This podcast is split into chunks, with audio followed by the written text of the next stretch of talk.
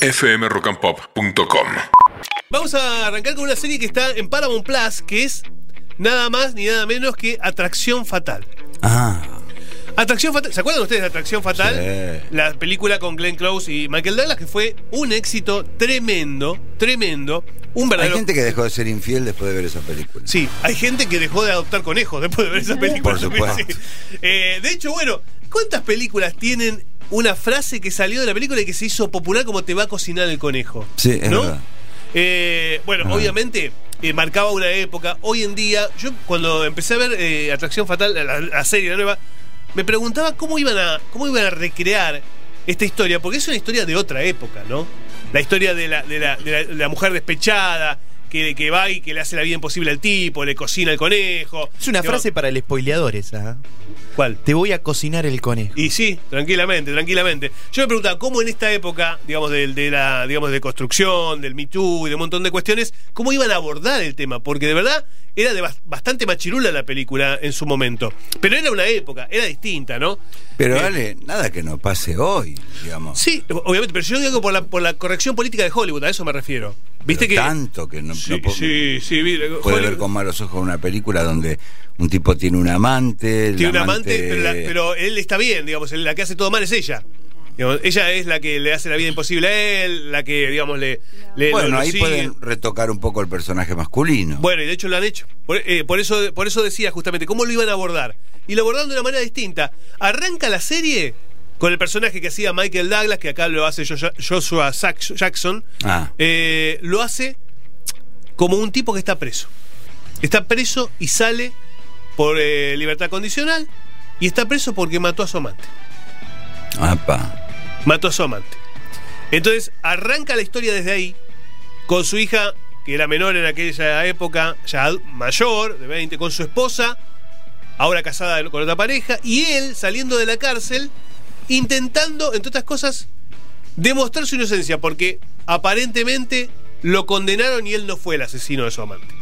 Y a partir de eso vamos con un flashback hacia atrás Ah, y descubrimos, descubrimos la historia de Atracción Fatal. Otro condimento policial le han puesto. Claro, le han puesto otro condimento policial y a ella y a ella no la han puesto de esa manera casi psicópata, obsesiva. Mm.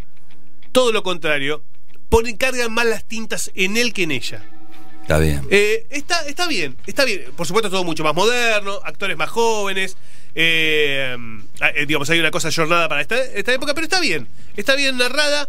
Tiene sus escenas tórridas. eh, digamos, no, es obviamente erotismo, pero tiene su- sus escenas calientes y, y está muy bien. Creo que es una, una buena opción. A mí, igual, de todas maneras, viendo las dos, yo digo, Atracción Fatal fue una película icónica y la ves hoy en día y te sigue cautivando por las actuaciones, por todo. ¿eh? Es fantástica, es fantástica. Lo que hizo Glenn Close en esa película es increíble. Eh, y Michael Douglas, bueno, eh, recordemos que Michael Douglas, esa es la película del despegue para él. Esa es la película del despegue. ¿Sí, no? Sí, porque hasta ese momento era el hijo de Kirk Douglas.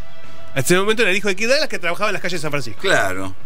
Pero eh, Atracción Fatal le da el despegue y se convierte en una superestrella, ¿no? Así que bueno, está en Paramount Plus. La pueden Muy ver, bien. la pueden ver ahí. Es una es una serie realmente interesante y como siempre digo, eh, Paramount Plus está estrenando cosas muy interesantes que no se ven en otro lado. Así que bien por ahí. Y una más. eh, en Netflix se estrenó El aprendiz de sumo. Una serie japonesa la verdad es que yo es la primera vez que veo una serie que retrate la vida de un deportista dentro de lo que es el deporte nacional de Japón, que es el sumo.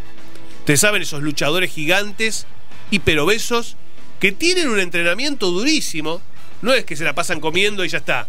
No, no, no, no. Son tipos que tienen que prepararse física y mentalmente. El protagonista es un joven que está en la mala, se lleva mal con el padre, la madre, bueno, ni, ni que hablar, viene una familia disfuncional, medio delincuente, hasta que lo convencen de entrar a un, eh, un equipo de sumo y empezar a prepararse para lograr el triunfo desde ahí, desde un deporte muy venerado y muy idolatrado por la gente.